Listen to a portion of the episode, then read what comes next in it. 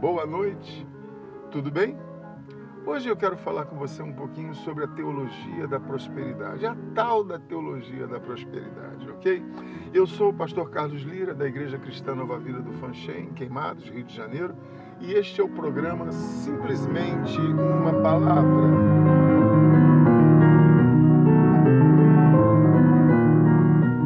Bom, para começo de conversa, eu quero dizer que a teologia da prosperidade é outro evangelho.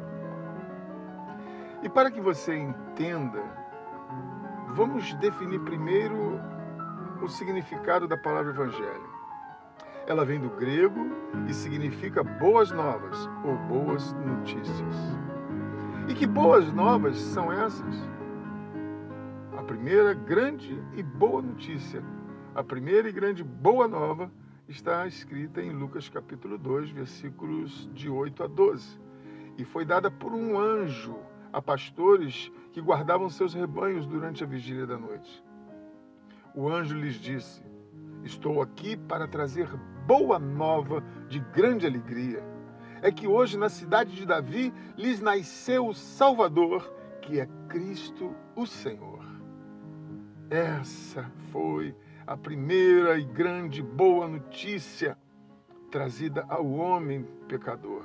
O nascimento de Jesus Cristo, o Filho de Deus, o nosso Salvador, aquele que veio buscar, redimir o perdido. Para isso Jesus Cristo veio. Em João 3,16, lemos que Deus enviou, o enviou para que todo aquele que nele crê não pereça, mas tenha a vida eterna. E o que, que Jesus fez durante o seu ministério terreno? Meu Deus, vários sinais. Libertou os cativos e oprimidos, expulsou demônios, curou enfermos. Meu Deus, ressuscitou mortos. Agora, vamos pensar, vamos ver o que ele pregava. Qual era o seu ensino? O que ele falava? Marcos, no capítulo 1, no versículo 15, diz que ele anunciava o Evangelho de Deus, afirmando já ter se cumprido o tempo determinado e que o reino de Deus estava próximo e por isso todos deviam arrepender-se. Em seu famoso Sermão do Monte, Jesus Cristo não gasta uma linha sequer para falar de prosperidade. Pelo contrário, o Sermão do Monte é um apelo de Jesus para que sejamos diferentes para que tenhamos como meta alcançar valores não humanos, valores que em muito venham exceder o politicamente correto. Ele nos ensina a darmos mais importância às coisas de Deus e não às coisas aqui da terra.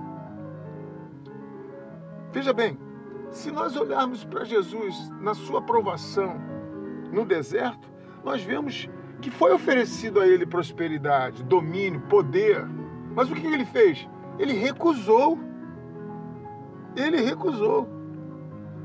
E ao contrário, eu quero esclarecer para você, porque ao contrário do que alguns pensam, é, pregar isso, ensinar isso, não é fazer apologia à pobreza, e sim ensinar que a maior riqueza que um homem pode obter é a sua salvação.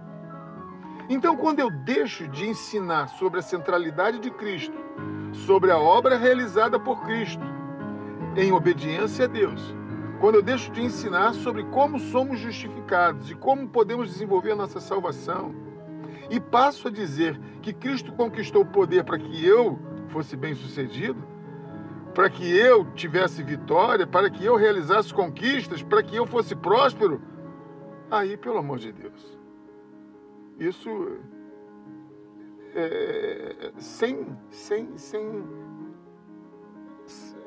sem sentido, é totalmente sem sentido. Dizer que Cristo morreu na cruz do Calvário para que eu fosse rico, próspero, tivesse empresa, carro, casa, e para que eu badalasse isso e aquilo, não.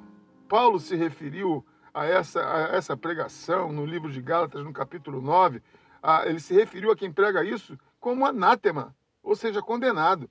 Em 1 Timóteo capítulo 6, versículo 9, está escrito: "Mas os que querem ficar ricos caem em tentação, em armadilhas e em muitos desejos insensatos e nécios que levam as pessoas a se afundarem na ruína e na, e na perdição. Vou repetir. Mas os que querem ficar ricos caem em tentações, em armadilhas e em muitos desejos insensatos e nécios que levam as pessoas a se afundar na ruína e na perdição. A prosperidade não é pecado, ser próspero não é pecado, mas não é um sinônimo da presença de Deus na sua vida. Nem tampouco Cristo morreu na cruz do Calvário para que nós conquistássemos coisas que qualquer um pode ter. Qualquer pessoa instruída, politicamente correta, determinada, com foco, com trabalho, vai ter prosperidade. Isso não é um privilégio daqueles que receberam a Cristo como seu único e verdadeiro Salvador. O que verdadeiramente é privilégio para quem recebe a Cristo como seu único e verdadeiro Salvador é a salvação eterna, é a reconciliação com o Criador, é o perdão pelos nossos pecados. Então, se lhe é pregado algo diferente, diferente disso seja anátema, como Paulo diz. Buscai primeiramente o reino de Deus e a sua justiça, e as demais coisas vos serão acrescentadas, disse Jesus em Mateus 6,33. Então, que você hoje, a partir de, de hoje, venha ter em mente que a melhor bênção que você pode receber, a melhor riqueza que você pode ter, é a salvação em Cristo Jesus. Vamos orar? Nosso Deus e Pai, Senhor Todo-Poderoso, é em nome do nosso Senhor e Salvador Jesus Cristo de Nazaré, ó Deus, que eu anunciei, ó Deus, o teu Evangelho. Anunciei, ó Deus, para o que o Senhor veio, qual o objetivo da cruz. E agora eu lhe peço, Deus, que o Senhor venha sobre o teu povo, ó Deus, com discernimento, abrindo o entendimento, para que alcancem as promessas, para que recebam o Evangelho, para que verdadeiramente estejam em Ti, ó Deus. Pai amado, eu bem sei que podes fazer melhor do que eu estou te pedindo. E por isso eu te agradeço. Em nome do Pai, do Filho e do Espírito Santo de Deus. Amém.